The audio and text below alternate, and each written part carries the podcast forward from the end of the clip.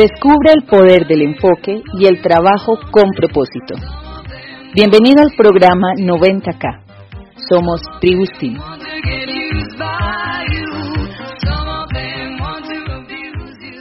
Hay gente que mantiene una actitud completamente negativa, ¿sí? Y hoy vamos a hablar justamente de eso, de actitud. Pero no es la actitud que dicen algunos libros, porque hay algunos libros que dicen que la actitud es la carita que uno tiene. Yo descubrí que no. Yo descubrí que la actitud es la carita que uno pone. Es decir, usted no puede escoger la cara que tiene. ¿Usted puede escoger la cara que tiene? No, se nota que no se Usted no puede escoger la cara que tiene, pero sí puede escoger la cara que pone. Con eso me acuerdo de una pareja que tenían un niño de 7 años. Estaban peleando, se van para la lonja y la juez determina. Señor, a partir de hoy, todos los últimos de cada mes, usted tiene que darle 500 bolívares para el mantenimiento de ese niño. La mamá todos los últimos de cada mes llamaba al hijo y le decía, venga papá, vaya dígale a su papá que si ya se le olvidó que fue el día que caminó la fuerza que tenía que darle el dinero para su mantenimiento y que cómo le quedó el ojo, que cómo le quedó el ojo. El niño iba donde el papá, mire papá, que mi mamá le manda a decir que qué pasó, que si ya se le olvidó que fue el día que caminó la fuerza que tenía que darme el dinero para mi mantenimiento y que cómo le quedó el ojo, que cómo le quedó el ojo. El señor tomaba todo, me dijo, gracias papi. Y así pasaron todos los últimos de cada mes, hasta que un día el muchacho ya estaba grande, la mamá lo llama, le dice el muchacho a donde papá, mire papá, que mi mamá le manda a decir que qué pasó, que si ya se le olvidó que fue el día que caminó la fuerza que tenía que darme los reales para mi mantenimiento y que cómo le ojo, que cómo le quedó el Señor primera vez que se cruza de brazos y sonríe. Y le dice, mire, muy claritico lo dijo la fuerza, que era hasta que usted cumpliera los 18 años. Y la semana pasada usted cumplió los 18, así que va a su mamá que no le vuelva a un bolívar más, así que como eres loco, que como eres loco. El muchacho donde la mamá le dice, luego regresa donde papá, mire papá, que mi mamá le manda a decir que muchas gracias por lo que nos dio durante tantos años, pero que yo no soy hijo suyo y que como eres loco, que como eres. Mire, la carita que puso ese hombre determina su actitud positiva, ¿no? Con eso yo apuesto para darle un consejo a los hombres, ya creo que hay varios hombres por aquí. Muchachos, a los hijos hay que ponerles el nombre de uno. Porque si no resulta ser hijos, por lo menos que se toca yo, ¿verdad? El que no se ríe porque tiene dudas. Mire, hay que aprender a reír, hay que aprender a cambiar de actitud. ¿Sabe que uno cómo conoce a una persona si tiene o no tiene una buena actitud? Por la forma en cómo contestan los saludos. Miren, gente que no provoca ni saludar.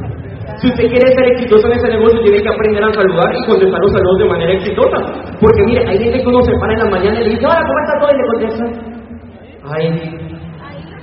O si no, aquí en Venezuela le dicen, vamos a decirle que bien para no entrar en detalle. ¿Qué más dicen aquí? Ay, ahí en la noche, llevándola. Uno nunca sabe quién lleva, pero andan llevándola. Ay, ¿usted ha escuchado gente así? Mira el avance en la vida de una persona que cada vez que usted le pregunta cómo está y le contesta, ay, poco a poco, ¿cómo será el avance en la vida de esa persona? Poco a poco. Una persona que cada vez que usted le pregunta cómo está y dice, ay, en la lucha, ¿cómo será la vida de esa persona? En la lucha nunca nada, nada, me tiene luchando, luchando, luchando. Mire, en Colombia, yo soy de Colombia para los que no sabían. Uy. En Colombia hay una forma de contestar los saludos. Uno de le decía a un paisano, ¿qué más hermano? ¿Cómo está todo? Y le contestaba, aquí hermano trabajando, como cuando usted era pobre hermano. O si no le decía, hermano, estoy mal, pero usted no tiene la culpa. No, hermano, por aquí llueve que llueve y por allá no, si por allá llueve, por aquí no escampa, hermano. Una paisana una vez le pregunta, la paisana, ¿cómo todo? Y ella contesta, aquí, respirando, porque es por lo único que no corren en este desgraciado país. ¿Cómo será de esa gente? Entonces, mire, si algo, y esto, como, eso no lo estoy inventando yo, si algo dice José Bobadilla, ¿cuántos conoce a José Bobadilla? Si algo dice este campeón paisano mío, que de qué depende este negocio y el éxito en su plan, el éxito que usted diga, no es que, no es que yo quiero ser, quiero ser, no. Para pasar del quiero ser al soy necesita número uno, acción y número dos, actitud. Repita conmigo, actitud. Es más, repita, mi actitud determina mi actitud. Es decir, qué tan alto quieres llegar a sí mismo debe ser tu actitud. Y déjeme decirle algo. Yo no soy, yo no le voy a compartir algo a usted que yo no haya vivido. Yo todo lo que quiero compartir con usted no fue simplemente sacado de un libro porque me lo contaron, Yo estoy convencido que el ser humano tiene la capacidad de superarse a pesar de cualquier circunstancia. Estoy convencido que tenemos la capacidad de cambiar de actitud a pesar de las circunstancias que veamos alrededor. Y cuando digo esto fue porque cuando mi madre estaba en embarazo, una medicina mal diagnosticada hizo que la criatura que llevaba dentro sufriera una malformación. Gracias a esa medicina yo nací con labio leporino, postura palatina, paladar endíneo. El labio leporino era bilateral, es decir, ausencia del labio en el lado derecho, en el lado izquierdo, no tenía paladar, no tenía colgante faríngeo, todo lo que ustedes están viendo es totalmente reconstruido. Tuve que estar sometido a más de 20 cirugías para que me cerraran el paladar por partes y me hicieran la eliminación del labio. Obviamente yo no hablaba bien, yo era el chingo, ¿no? Yo era aquel que cuando iba pasando por la calle, ¡Chingo! Dile que hable, que no te pone bravo, dile que hable. Ese era yo. Obviamente cuando tú tienes que enfrentarte a una sociedad que a veces es egoísta y excluyente, superarse se hace cada vez más difícil. Pero una vez comprendí que detrás de cada gran problema hay un gran propósito dado por Dios y que tú puedes convertir cualquier debilidad en una gran fortaleza. No importa lo que sea. Gente que ha dicho, Gustavo, a mí se me hizo difícil eh, poder facturar, cumplir mis metas en este año, porque mira las circunstancias, mira el país, mira la crisis, mira, no, crisis es igual a oportunidad, problema se puede convertir en fortaleza.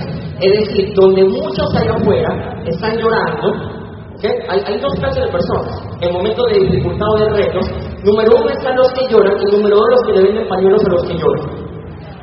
Recuerden los dos quieren ser ustedes. Es decir, mientras allá afuera hay gente preocupada por el futuro de la economía, ustedes están contentos porque conocen la economía del futuro y saben cómo se mueve esto. Es diferente. Debilidades en fortaleza. Sí, vamos a hacer esto entonces bien dinámico. Voy a compartir algunas estrategias rápidamente con ustedes. Lo primero, que vamos, tengo por aquí algunos audios que voy a regalar a la, el tweet más creativo. Por ahí están las redes sociales, el Twitter, arroba Gustavo en. Sí, el tweet más creativo, la foto más creativa, le vamos a hacer llegar cinco audios llamados para que, para que lo comparta con su equipo, ¿sí? para usted y para su equipo. Bien, a ver, si quieres ser exitoso en este negocio, y en cualquier cosa que tú quieras hacer en la vida, lo primero que debes tener en cuenta es tener una alta dosis de motivación. Repita conmigo, motivación. ¿Qué es la motivación? Tener un motivo para la acción. Ese motivo que te hace actuar. Pregúntate por qué estás acá. ¿Cuál es ese motivo que te hace despertarte todas las mañanas y soñar con algo grande? Pero no solamente soñar, sino llevar ese sueño a la acción. ¿Cuál es ese motivo que te hace actuar? Imagínese que usted va al médico. Vamos a ver qué motivación de manera sencilla, práctica. Usted va al médico, si es una mujer, eh, le dice al médico, ay doctor, me está saliendo algo por aquí. Las mujeres se preocupan cuando le sale algo por aquí, ¿no? No se preocupen mujeres, se dice que el ser humano es 70% líquido, así que si usted dice, estás gordo, si dice, no estoy gorda, estoy inundada. 70% líquido ay, no, me está saliendo algo por aquí. Si es un hombre, le dice, doctor, mire, lo que primero me subía por acá, ahora me baja por acá. Y el médico le dice, lo que pasa es que usted tiene sobrepeso, usted camina. No, doctor, yo no hago ejercicio, yo no camino. Y el médico le dice, bueno, va a empezar a caminar 10 minutos diarios todas las mañanas. Pero no se pase de ahí, le dice el médico, 10 minutos nada más. Usted va a ir a comprar zapatos deportivos porque como no caminaba y eso tenía 6 de la mañana y empieza a caminar por el polideportivo de su ciudad. A las seis y diez usted dice, mira, pero yo no estoy sudando ni nada. Yo como que puedo dar otra caminadita y empieza a caminar diez minutos más. A los 10 minutos usted dice, vale, yo creo que voy a dar una trotadita y empieza a trotar. 15 minutos, 20 minutos, media hora trotando, después de media hora trotando no puede dar un paso más, la pierna le tiembla, le saliera un callo de los pies y dice, no vale, yo a un mensaje que me.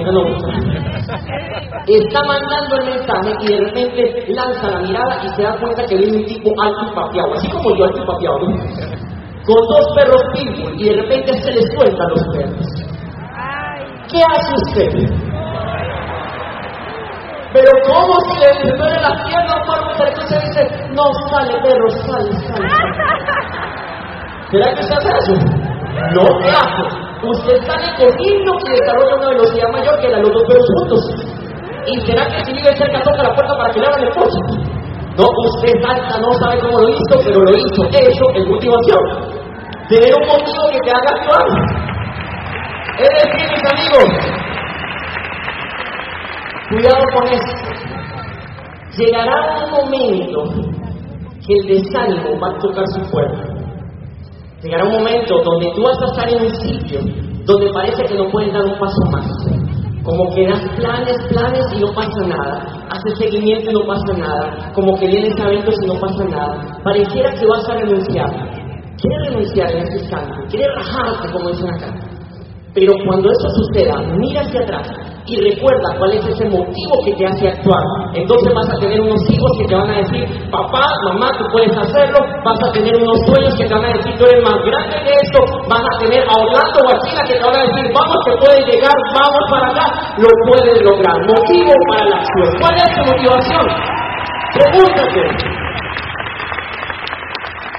¿Sabe algo? Déjame decirle que a veces para yo pronunciar algunas palabras que quizás usted pronuncia de manera sencilla, yo tengo que hacer terapias, terapias constantes.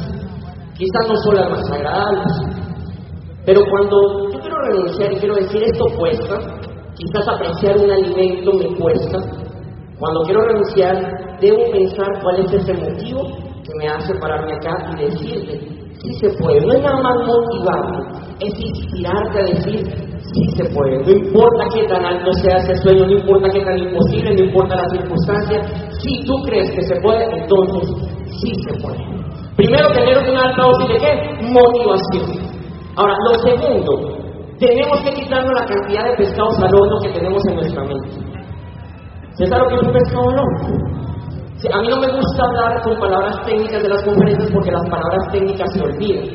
Yo no sé si a usted le pasó lo mismo que me pasó a mí que llegaba el profesor de filosofía a la universidad y nos decía, muchachos, pregunten lo que quieran. Por ejemplo, en la otra universidad siempre me preguntan si la hermenéutica telúrica, incaica, transfórica, la peripatética, notrética, la filosofía aristotélica, por iniquidad práctica, los diálogos socráticos dogmáticos, y yo siempre le respondo que no. No falta que decía, ¿qué dijo? Y había otro que decía, yo no sé, pero el tipo sabe. Esas palabras eso era de esos profesores que decían, si no puedes convencerlos, confúndelos.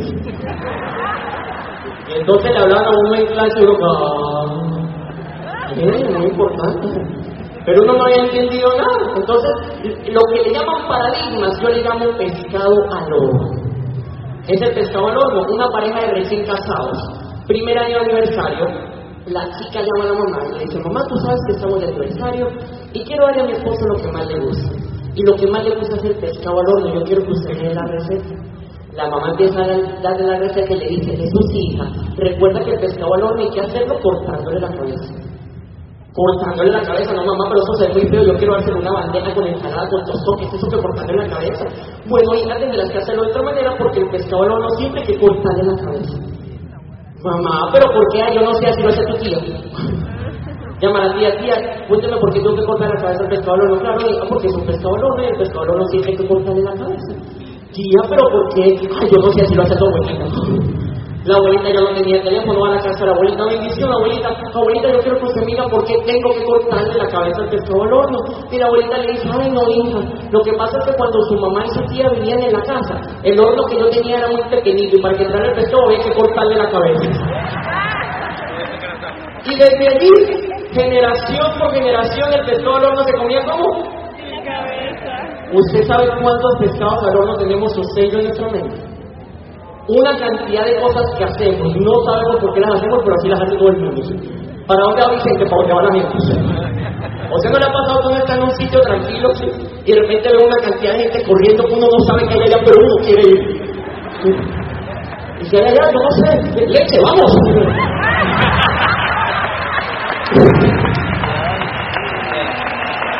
El Mire, repetimos conductas. Y esos fueron errores, nos enseñaron cosas positivas y se convirtieron en cosas negativas. Y eso te limita a ti.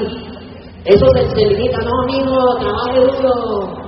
El trabajo duro. Mire, a uno ¿A cuántos de aquí que comenzaron el negocio la familia no como que no los ha querido desmotivar? de la mano los que se han sentido así. Que de repente viene de una convención y dice a la esposa, mi amor, Llego de una convención poliedro, wow, impresionante, y descubrí que yo soy un diamante en bruto y yo voy a lograr algo. Y la esposa dice, yo lo que veo es un bruto y diamante, póngase a trabajar a ver de la familia. No motiva. Le quitan los pescados al horno. Miren, hay algunos pescados al horno comunes. Por ejemplo, ¿qué sabe usted acerca de esto? ¿De qué se aprende más? ¿Del éxito o del fracaso? Ah, ok, por eso me dijeron el éxito, y por la gran mayoría contestó el fracaso. Se aprende más del fracaso porque así nos enseñaron, nos dijeron, tranquilo hijo que el fracaso es que se aprende. Los golpes de la vida le enseñan a uno. No se preocupe, el fracaso. Yo le pregunto, ¿usted mandaría a su hijo a estudiar con un profesor bien fracasado para que aprenda bastante? ¿Haría negocios y metería su real con alguien que haya fracasado bastante, bastante, bastante, bastante, bastante, a ver si aprende algo? ¿A quién busca usted? Al exitoso. Es decir, que no se aprende más del fracaso, se aprende más de qué? El éxito. Por eso las historias de éxito que constantemente estamos escuchando son tan importantes, porque el fracaso nos enseña lo que no se puede hacer, mientras el éxito nos enseña lo que sí se puede hacer. ¿Para que aprender tantas cosas que no se pueden hacer, pudiendo aprender una que sí se puede hacer? ¡Claro! No se puede, no se puede, aquí me están diciendo, sí se puede, una esperanza. Cuando yo veo gente como ustedes reunidas acá, con esa sonrisa, que saben hacia dónde van, yo digo, wow, tenemos una esperanza maravillosa. Tenemos una esperanza mientras otros están esperando, no, que sucede, qué. Aquí nos estamos convirtiendo en la Venezuela que cada uno quiere ver. Ustedes están siendo los protagonistas. Pescado valor, ¿sí? Hay una cantidad de pescados al horno entonces. Hay un pescado al horno que nos dice que el éxito tiene que ver con las circunstancias. Es decir, mucha gente que usted tiene en su red, cuando usted de repente se sentó con ella y mire qué pasó, las metas y todo eso, las excusas fueron las circunstancias. Mire cómo está la cosa, que mire, que mire, Y resulta que nos vinieron la idea de que el éxito dependía de las circunstancias. Ahora, fíjense algo, el éxito no depende para nada de las circunstancias, depende de las decisiones. Repita conmigo, el éxito depende de mi decisión, no de las circunstancias. Porque resulta que las circunstancias pueden ser lo más adversas posible. Mire, nos vendieron la idea de que si usted era de buena familia iba a ser exitoso, si estudiaba mucho iba a ser exitoso, si tenía plata o un apellido prominente sería exitoso, si sería bonito, si usted es bonita se casaba, si usted es un galán iba a tener una familia, mire, eso es falso.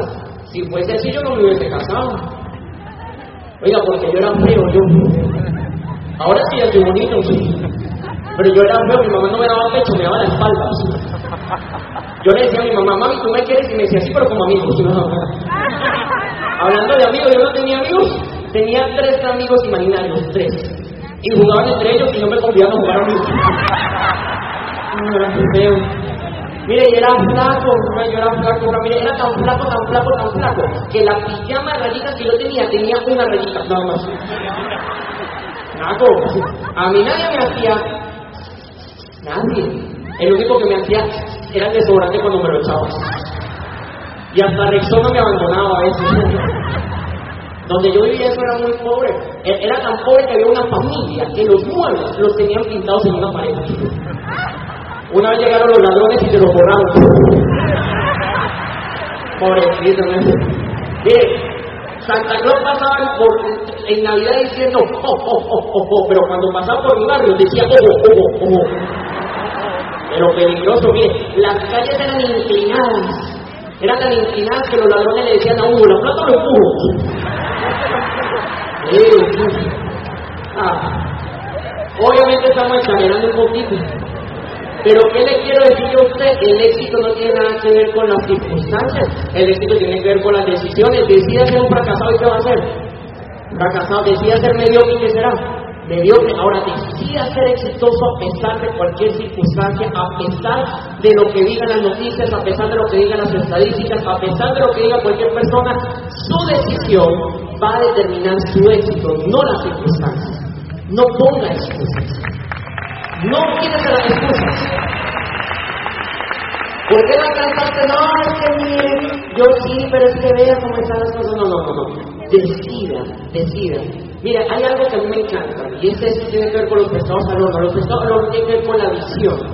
Repita conmigo, mi visión determina mi reacción.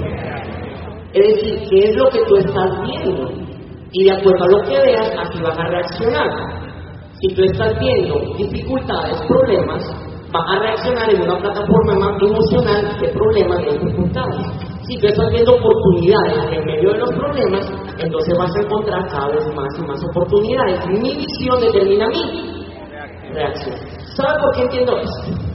Cuando yo era pequeño, pues yo guardaba a los niños, la gente que se me acercaba me decía, ay, ¿qué le pasó a usted ahí? ¿Por qué tiene la boca así? Y decía, ay, es que yo nací con un problema. Entonces de repente me decía, ay, usted, ay, ¿y el por qué habla así? Y yo, no, es que yo nací con un problema. Y todo el mundo yo, no, yo tengo un problema. Es tan así que yo me, casi que me presentaba, yo soy Gustavo Buenado, tengo un problema. Cuando yo quería hacer algo en mi vida, eso se convertía en qué? Problema. Porque eso era lo que yo veía. Yo veía, mi visión estaba determinando mi reacción.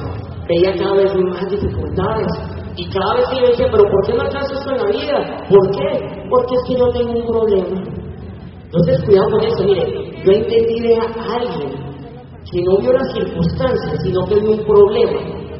Y es alguien muy exitoso. Mi padre. Le voy a hablar de mi padre. Mi padre quizás no es aquel hombre que se haya podido sentarse a tomarse un buen vino con los hombres prominentes de la ciudad donde yo vivo. Quizás porque nunca le presentaron el negocio de amo. Pero mi padre, cuando vamos a visitar a mi viejo en Navidad, lo que hay en la mesa de su casa no es lo que ostenta la gente aparentemente exitosa. Mi padre nunca se ha bajado de una camioneta blindada, nunca ha negociado miles de dólares. Quizás alguien puede mirar a mi viejo y decir que no es un hombre exitoso. Pero mi viejo, vaya que lo es. Yo recuerdo la historia que me contaban cuando mi padre me fue a conocer por primera vez en el hospital. En el pueblito donde yo nací en Colombia, era de los primeros pequeños que habían nacido con mi condición. Se hablaba de un fenómeno. Por ser un pueblo muy pequeño, las enfermeras no sabían cuál iba a ser la reacción de mi padre, así que me tapan el rostro con una manta. Mi padre se acerca, me descubre el rostro, me mira y le dice a mi mamá, es hermoso. Y mi mamá le dice, no, mírelo bien, mírelo bien. Mi amor es hermoso. Mi amor, pero ya te dijeron todo lo que tiene el niño. Ya te dijeron lo complicado que es. Ya te dijeron las circunstancias, los, todas las cirugías que va a tener, lo que le va a pasar comer. Ya te dijeron todo eso. Miren lo que contesta mi padre. Sí, mi amor, ya me dijeron. Pero quiero prometerte algo delante de ti, delante de mí y delante de Dios. Te prometo que no voy a descansar, no importa cuánto me cueste, no importa que se me vaya la vida en esto, no importa que tenga que renunciar a mis sueños por los sueños de mi pequeño, pero yo te prometo que no voy a descansar hasta que mi pequeño se pueda levantar y pueda hablar. Y no que sea un hombre normal, sino que tenga un propósito fuera de lo normal.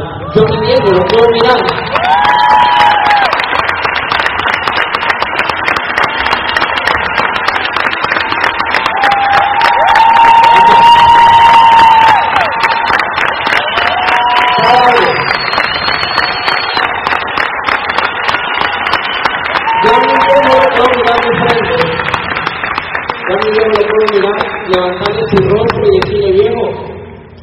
Sociedad no te va a llamar exitoso, pero cuando los días en esta tierra se te acaben, tú te podrás ir tranquilo, porque tú eres un hombre exitoso. Mi padre vio algo diferente. Mi padre no vio la dificultad. ¿Sabe qué le quiero decir yo con esto? Empresarios, los que llevan años, los diamantes, los que están comenzando, hey, tus sueños, algún día alguien te va a decir lo mismo que yo le digo a mi padre. Te va a decir, mamá, papá, gracias porque en medio de una situación aparentemente difícil, tú tomaste una buena decisión. Tú decidiste pensar en mí, tú decidiste pensar en tu libertad financiera, decidiste pensar en nosotros, en el tiempo que queremos que nos inviertas. Gracias porque tú viste no dificultades, sino que viste la oportunidad. Y gracias a ti, papá, mamá, yo soy lo que soy. Gracias a ustedes, porque tomaron buenas decisiones. Aprender visión determina mi reacción.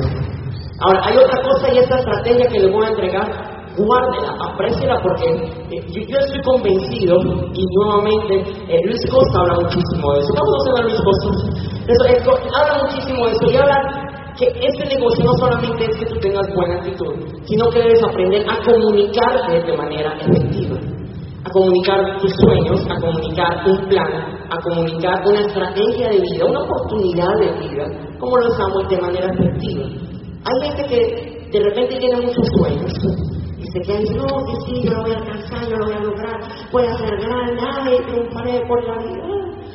Pero de repente, cuando tiene que llevar ese sueño a la acción, no solamente son las excusas, sino que son miedos, temores, limitaciones, que se pone que están en su mente.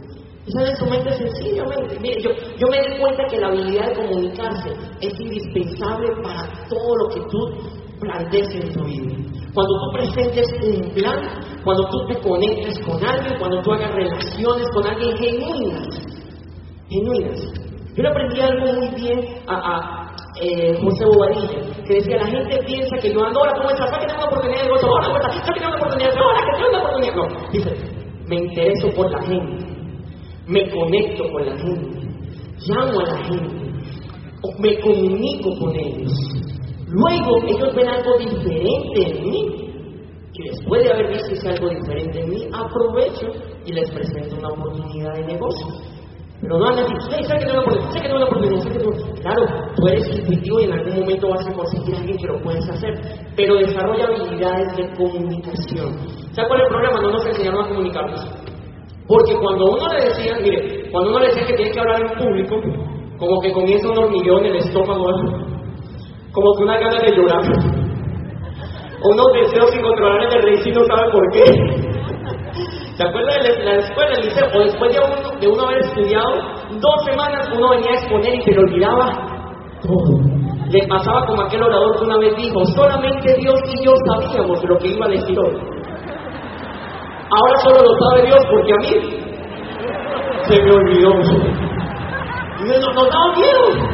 Y miren, es tan simpático que vamos a hacer un viaje al liceo, a la universidad, incluso los universitarios, cuando íbamos a exponer comunicación, a ver, a la que, en comunicación en grupo, trabajo en grupo, a la que más sabía la colocábamos de qué? De pendejísima. Por lo general era la chica que venía y decía, bueno, buenos días. Nosotros somos el grupo número uno. Está conformado por Vanessa, Liliana, Patricia, Carlos y mi persona. El tema que nos tocó, porque siempre nos toca un tema, no sabemos dónde nos toca, pero nos toca. El tema que nos tocó es la contaminación. La contaminación son todos aquellos agentes que de alguna manera otro al calete, ¿no? Cuando terminaba decía, bueno, ahora lo el paso, porque lo confundimos con fútbol y todo, no, ahora lo el paso. ¿sí? A mi compañera Vanessa, pasa pues, viene tú, pasa. ¿Sí? Venía Vanessa, Vanessa es un poquito más disciplina, ¿no? Vanessa era la que venía y decía, hola, profe. Yo voy a hablar sobre la contaminación marítima. ¿De qué te ríes? Cuando tú pasas para acá, yo no te ríes. Yo me un fastidio con ella cada vez que no pasa para acá. Yo no sé para allá todo yo, se sale ella me salgo yo. Se pone bravo y no es pollo. No me brava. Yo no soy payaso de nadie. Se sienta, luego viene la otra compañera que tiene desplazamiento emocional.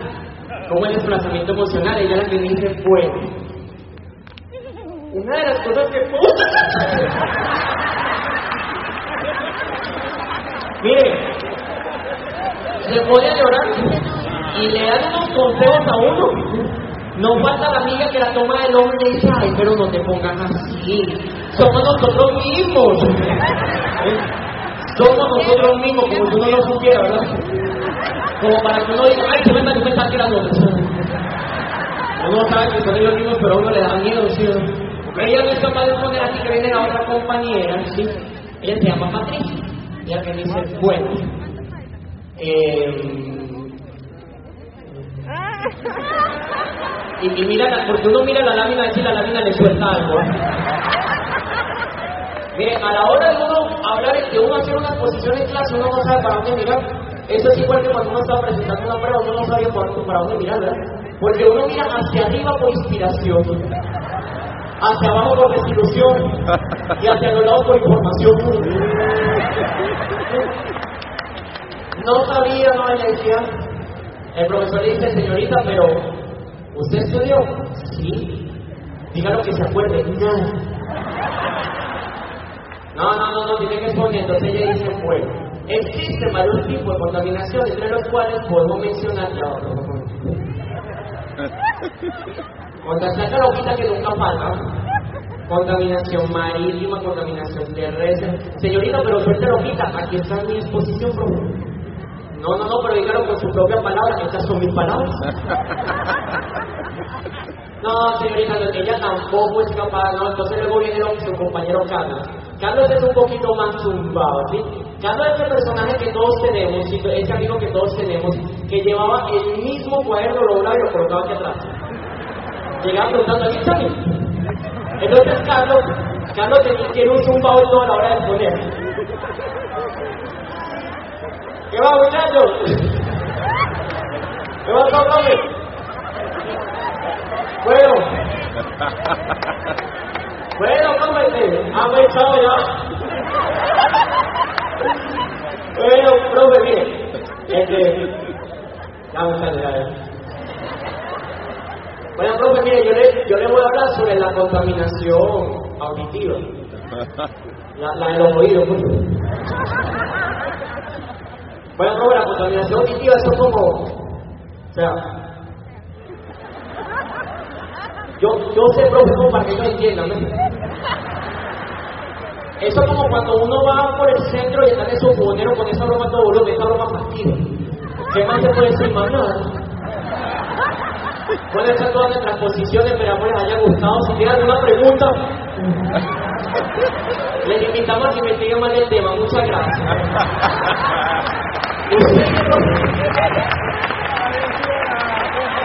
¿Usted llegó a ver algún día algo así? Eso. ¿Y saben qué nos dijeron? No, así no se hace. Pero no nos dijeron cómo se hace. Y cuando tú vienes a un área de negocio donde la comunicación es uno de los vehículos más fundamentales, te das cuenta que te cuesta, que vas a presentar un negocio, que vas a presentar el, plan y, no sabes cómo arrancarlo, cómo comienzo, cómo concluyo, ay, ¿qué digo? ¿Qué digo por aquí? Y resulta que se queda información. A veces vas a presentar un plan y comienza, bueno,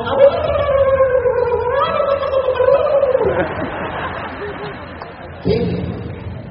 Y en la, mire, ¿cómo? En la comunicación no es tanto lo que tú dices, sino cómo lo estás diciendo. Principio básico. Pero si tú te has dado cuenta que ahora que cierra el año fiscal, las metas que tú te propusiste no fueron las mejores, identifica identifica parte de las debilidades que estás teniendo en la comunicación y empieza a entregarte en ellas. Mire, el impacto total de un mensaje, cuando usted le dice algo a alguien, ojo con esos porcentajes, solamente el 7% es el contenido del mensaje. Cuando tú le dices algo a alguien y la gente dice, no, ya no me sé todo lo ya no me sé eso, ya no, no, no, eso solamente es el 7%. El otro 38% es la entonación. Repita conmigo, entonación. ¿Qué es la entonación? La vida que tú le pongas a las palabras. Sí, este tonito del que habla la mujer. La mujer le presta mucha atención al tonito. ¿No? Una pareja que está discutiendo, está hablando, ah, pero yo qué te dije, no fue lo que me dijiste, fue el tonito. y le prestan el tonito. Y ellas están pendientes del tonito, mi amor. Ay, que nunca me dices que me ama. Y le dice, ah, pues yo te amo. Ay, pero así no. Pero así como me lo dijiste muy seco. Yo, ya, déjame tomarme algo para decírselo con agua. Te amo. La mujer le presta atención al tonito y no solamente las mujeres, el 38% es de la entonación. Mire, le dejo un datito aquí. Usted sabe que por la entonación a nosotros nos pueden convencer, conmover, persuadir y hasta manipular una entonación. ¿Qué va? ¿Qué le estoy enseñando? No sé, yo no estoy diciendo que usted salga no, a la última opción. Para que usted logre convencer, conmover y persuadir con un plan, con una estrategia de vida que usted sabe que es eficiente y no tiene que manipular a nadie porque sencillamente usted sabe lo que tiene. Se sabe que da resultados, por eso estamos acá. Pero se tiene que saber que para convencer, conmover y persuadir, ojo con el tono. Mire, cuando nosotros entrenamos abogados, no es lo mismo que un abogado diga y el acusado volvió a la víctima, a que el abogado diga que el acusado se extrañó con la víctima. Y cambia todo por la entonación de la N. La N tiene maldad, ensaña, patraña, engaña. Se le quita la maldad cuando uno lo pone una I, niño, niñito, niño. Entonces el acusado se ensañó con la víctima y el jurado una hora más. Se tuvo que ensayar. Lo mismo, solamente que la entonación es diferente. Mire esto. No es lo mismo que un político, o de cualquier país, que un político diga, por eso nosotros no aceptamos la propuesta que venga del otro lado a que un político diga, por eso nosotros tumbamos cualquier propuesta que venga del otro lado, tumbamos, ahí cambia todo. ¿Por qué? Por la U y la M. La U y la M tienen poder, retumba, matumba, catatumba. Entonces le dice, nosotros tumbamos, usted, sí, vamos a tumbar, lo que vamos a tumbar, no sé, pero vamos. Que Ahora, el 55% es el lenguaje corporal. Lo que tú dices cuando no dices nada. Entonces cuidado cuando se vaya a presentar un plan. Porque en el primer momento que usted llega, que usted saluda, que usted camina, que usted abre la puerta, que usted llega a ese lugar, ya usted está diciendo qué tan exitoso es usted y qué tan seguro usted está de su negocio o no. Porque su cuerpo está hablando. Su cuerpo habla constantemente. El cuerpo siempre. 55%. Eso es tan impresionante tan impresionante que todos sabemos mucho del lenguaje del cuerpo, lo que pasa es que no sabemos cómo lo sabemos, sobre todo las mujeres. Las mujeres son especialistas en leer el lenguaje del cuerpo. Por decir, la, una mujer tiene cinco minutos, escúchame, cinco minutos nada más, tiene una mujer. En una reunión donde hay hombres y mujeres, tiene cinco minutos para saber que tiene un cable pelado aquí. cinco minutos. La, la mujer es intuición. Mire, le aseguro que el cuerpo, usted sabe tanto el lenguaje del cuerpo, que lo que pasa es que no sabe cómo lo sabe, voy a comprobar. Imagínese que usted está en una cola, yo sé que es muy difícil imaginarse una cola, pero imagínese, ¿no? digamos que está en la cola de un banco, ¿sí? Lleva el voucher, pero no lleva bolígrafo. Usted necesita bolígrafo para llenar ese voucher, obviamente. Se da cuenta que hay un caballero delante de usted y en su saco tiene un bolígrafo. Usted nunca ha visto a ese hombre, primera vez en la vida que lo ve, pero necesita ese bolígrafo. Yo le pregunto, ¿dónde toma usted a ese caballero para pedirle bolígrafo? ¿Dónde? En el hombro, en la espalda, ¿y cómo lo saben? Tuvimos una clase en la universidad donde tocar a una persona cuando no se conoce. No, pero de manera intuitiva usted sabe que el hombro y la espalda es una zona pública que pertenece a cualquiera. ¿Eh? Ojo, ojo con esto, la espalda alta. Ahora no usted salga de aquí, ay, yo soy mío, soy mío, soy mío, soy mío. No, no, alta. Haga la prueba cuando usted vea. Haga la prueba, salga, cuando usted sale, usted le toca la, el hombro. Disculpe, amigo, no pasa nada. Ahora, ¿usted se atrevería a pedirle bolígrafo a ese señor tocándole la palma de la mano? Señor, no, porque de manera intuitiva se sabe que la mano es una zona íntima, le pertenece solamente a nuestra pareja y familiares más cercanos. Si es un hombre que se le ocurre, mi amigo, disculpe. Si es una mujer, señor, ajá, dime mi amor. Lo toma como otro tipo de serie, ¿se da cuenta? Entonces, el cuerpo habla. ¿Qué le quiero decir a usted?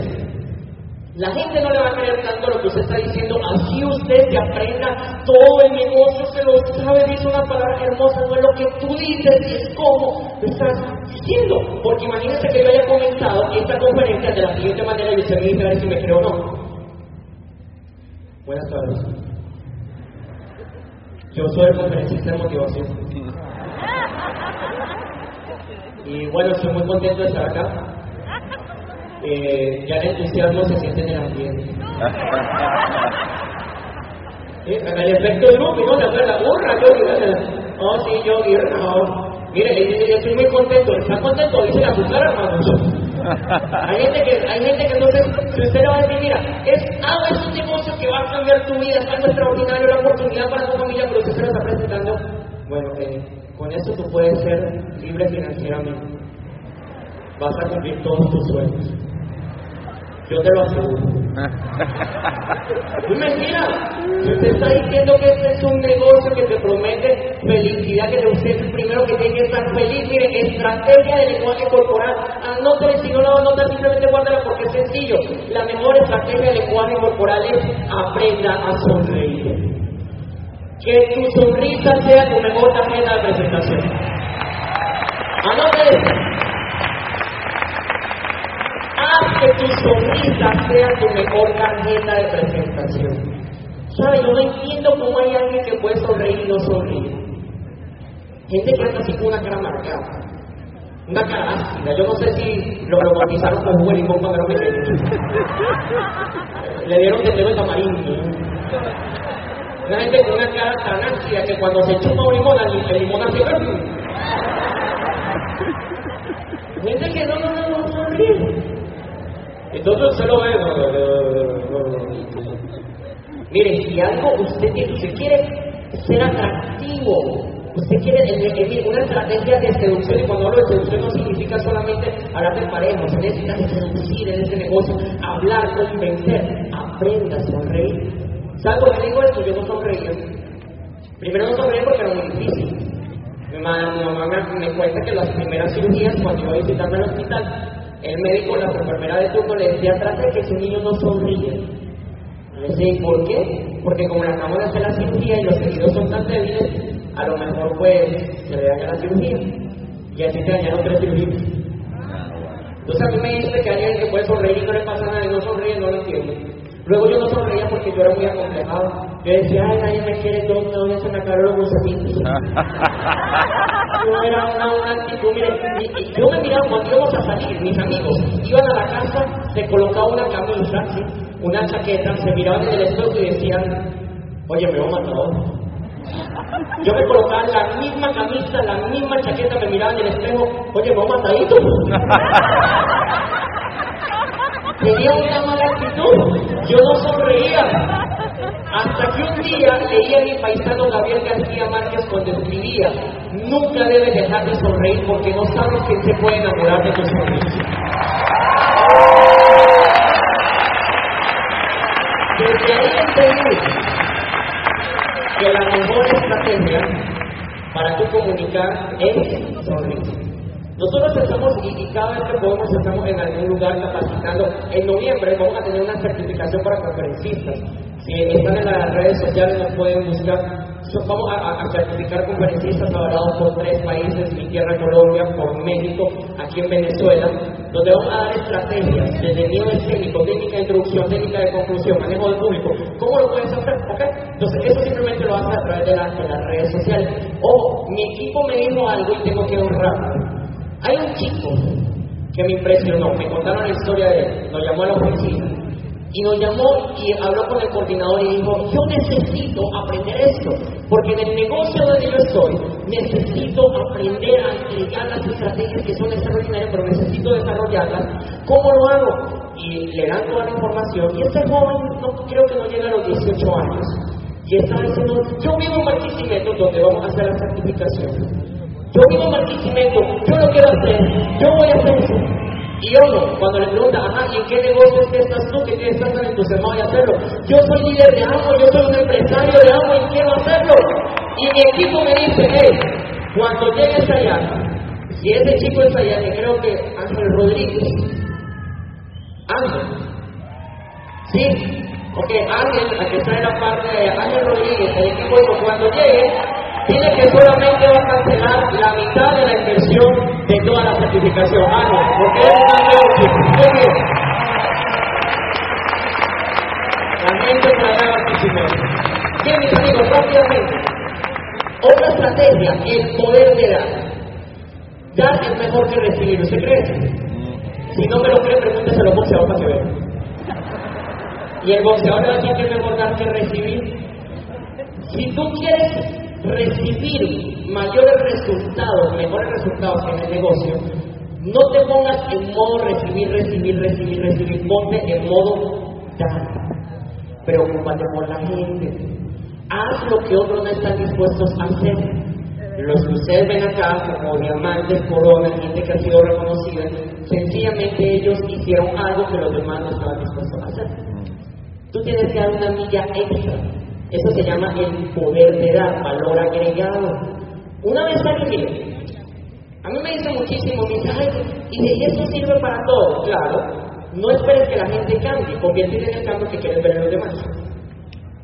Si tú tienes tu libre auspicio y dices, pero es que esa gente yo debería ser así, conviértete en el cambio que quieres ver en ellos. No esperes que la gente cambie, conviértete en el cambio que quieres ver en ellos. Aplica para todo en la vida. Alguien escuchó esta conferencia y me dijo, mira, si yo hago esto con mi esposa, las cosas también pueden cambiar, porque esa mujer es fuerte. Y le digo, hágalo porque usted ve. Así que le llega un mensaje y le dice, mi amor, cuando venga me trae 10 panes. Como, como me pidió 10 panes, le voy a llevar 12 panes. ¿Será que eso tiene? No, la idea es más de lo mismo. La idea es hacer algo que la gente no espere de ti.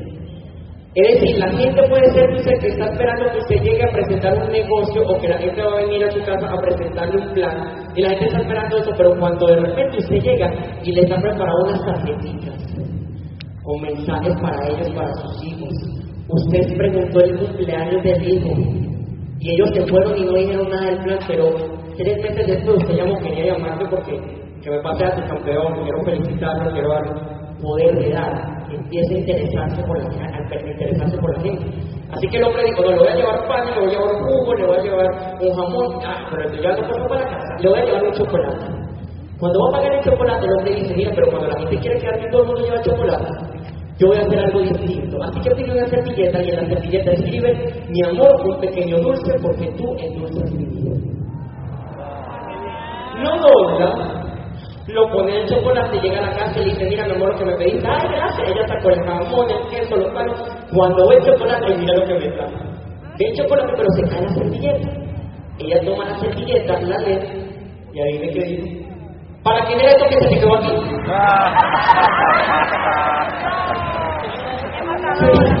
mi amor, era para ti, para mí. Esto era para algún lado que embarcado. Deja quieto que sepa que anda por ahí. El hombre ya me dice, mira hermano, va a tener que cambiar esa conferencia.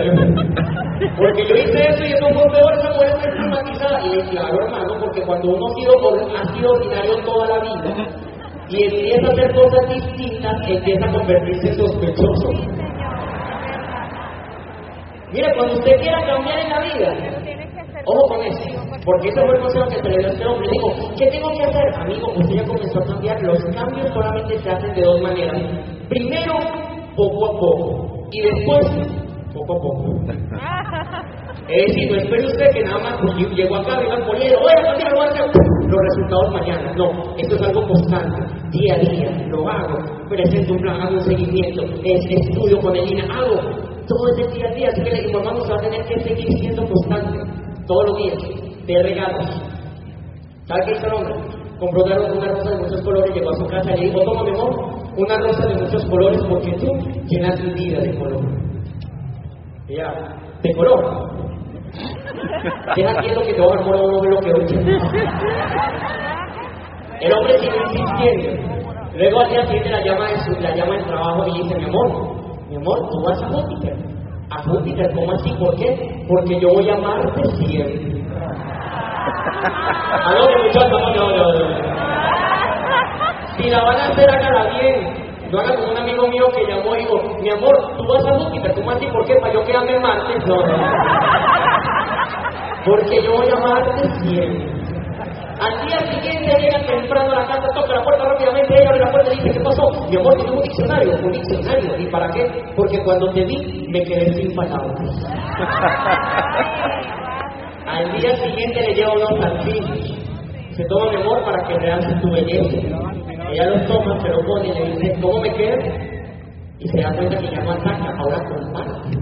Al día siguiente ya era ella la que decía, ¿con qué mira salir el otro? ¿Qué mira trae? Llega a la casa, le dice, hola, ¿y qué, qué me trajiste? Nada. Ah, yo sabía que te iba a echar perder Eso no te iba a durar mucho. Y el hombre le dice, no, mi amor, no te traje nada porque quiero que te pongas el mejor vestido porque esta noche salimos a cenar tú y yo solos. ¿Y será que las cosas cambiaron? ¿Pero por qué? ¿Porque ella cambió? No, porque él se convirtió en el cambio que quería ver en los demás. Empieza por ti mismo. No esperes que los demás cambien, empieza por ti mismo. Mire, y aquí aplica algo que quiero compartir con ustedes, venezolanos. Si usted me permite, yo tengo un reto con los venezolanos desde que pasó el mundial. ¿Cuántos se emocionaron con el mundial? Tremendo lo que ¿sí o no, verdad? Ahora, hay algo. Después del mundial, yo dije que tenía el reto que cualquier escenario que me parara, y así lo he hecho, venezolano. Tengo que lograr, o por lo menos permitir que los venezolanos empiecen a tener una actitud de emo. No es el emo que usted conoce, el emo azul. Actitud, actitud de emo es tener un estado mental óptimo. Repita conmigo, estado mental óptimo. ¿Qué es el estado mental óptimo? De estar en un estado mental de creencia, es decir, de que sí se puede. Le voy a contar algo. Colombia, para eso un secreto, estuvo 16 años sin ir un mundial. 16 años. Pero mire pregúntele a un colombiano durante ese tiempo, mire, ¿será que ahorita estamos para mundial? Y nosotros, claro que sí, ahorita es que vamos, no para mundial. ¿Sabe qué me parece triste? Que yo le pregunto a un venezolano, ojalá que usted no sea este tipo de venezolano, pero a veces le pregunto a un venezolano, mire, ahorita van para Rusia, ¿sí o no? No, muy difícil, claro. Dicen que no. ¿Qué se puede? Eso. Entonces yo he dicho, ¿cómo que no? Y empiezan los eruditos del fútbol. No, mira, lo que pasa es que ahorita metieron a Chita San Vicente y ahí hacer un trabajo en... No. Si usted no cree en su tierra, ¿quién más va a creer, hermano? Crea su tierra.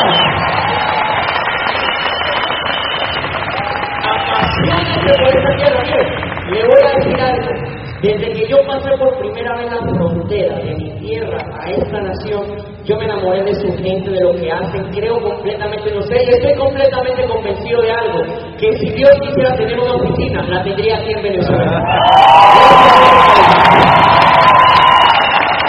Vale la pena.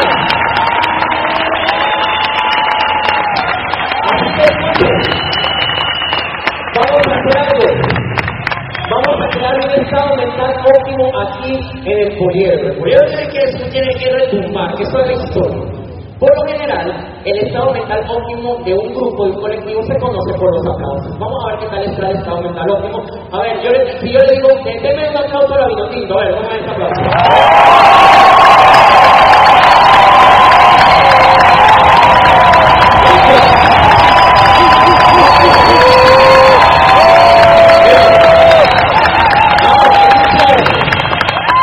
Vamos a soñar, ¿se puede soñar? ¿Qué le parece? Vamos a hacer algo. Imaginémonos a la libre empresa 2018. Eso es después del mundial, ¿sí?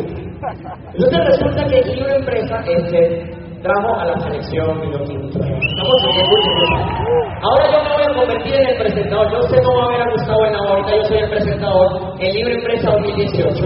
Pero resulta que la Vinotinto jugó también, hizo tanto trabajo que logró, pasó las eliminatorias y al Mundial de Rusia 2018. Entonces, el segundo aplauso va a ser, mis amigos, aquí en Libre Empresa, saludémosle y démosle un fuerte aplauso a la que ahora es mundialista. ¡Un fuerte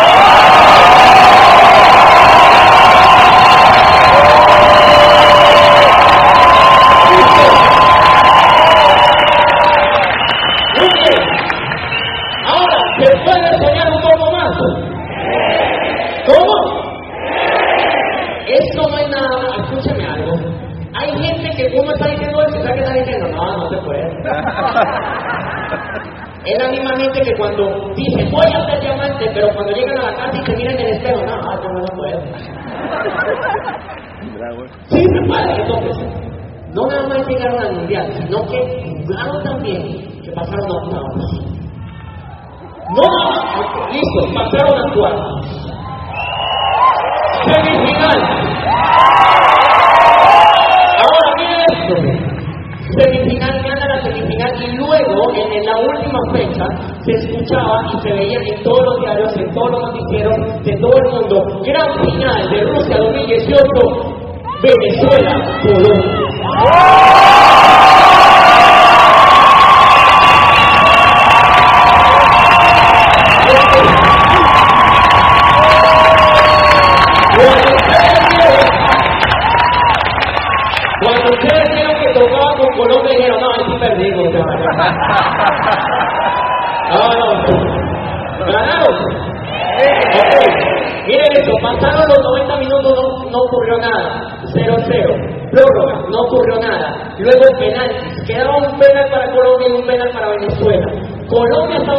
y por Colombia cobró, cobraba el último penal eh, alguien que se parezca a mí, eh, James,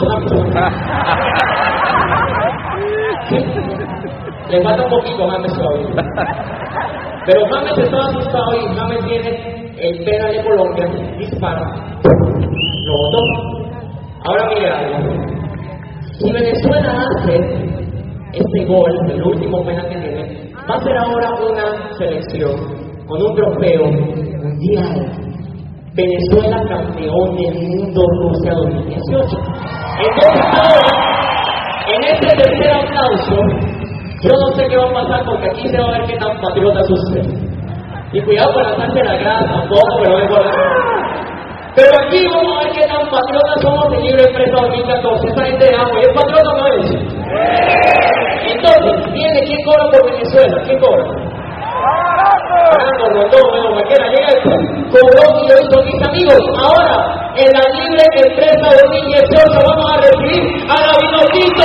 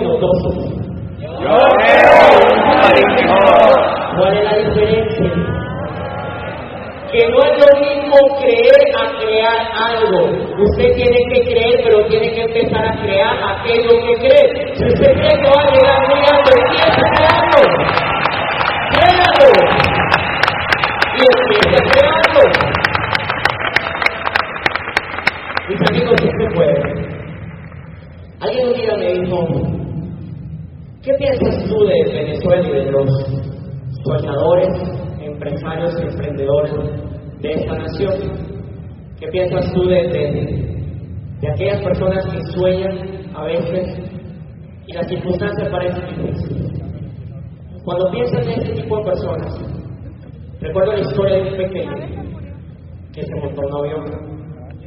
Este pequeño se montó y desde que se montó un avión, una señora estaba a un lado y esta señora vio que este pequeño Tenía un cuaderno de muchos colores y el pequeño se montó al avión y empezó a sonreír mientras dibujaba.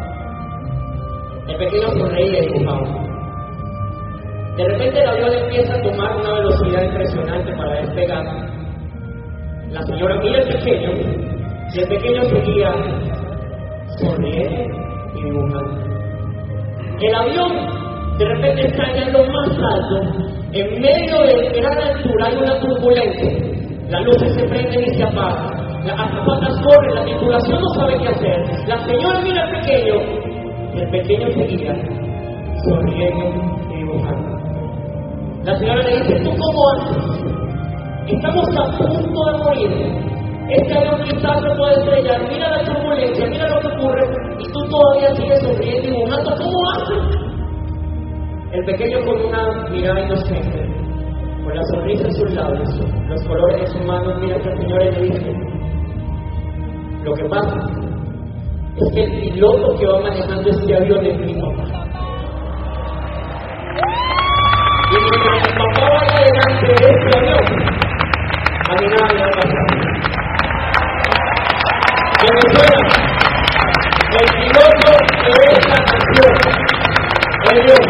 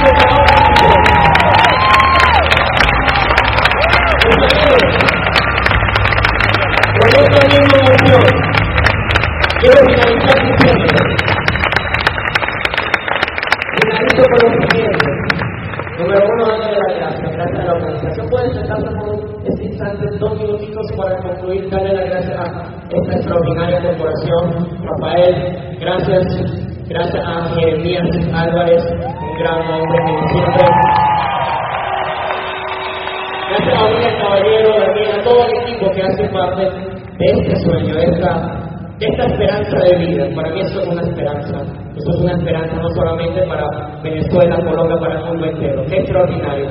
Mis amigos, vivamos con pasión. Seamos apasionados. Apasionate como se apasionan los niños. Un niño cuando va caminando por la calle, si va caminando y se cae, se golpea y le duele, ¿qué hace el niño si le duele? llora. Un auto que se cae no se toma público. Usted se cae y se sigue derechito. Espera que nadie lo está viendo para usted. ¡Ah! Mi paisano, yo no le di cuenta. Imagínese usted estaba subiendo a un autobús y no se da cuenta que el tubo del autobús es muy bajito. Y de repente usted se sube y de repente se da un golpe. ¿Qué hace usted? ¿Será que delante de toda la gente en el autobús usted dice, "Ah, ay, yo me duele, delante de toda la gente en el autobús? Usted se da el golpe y sonríe. Le puede estar saliendo la lagrimita, ¿no?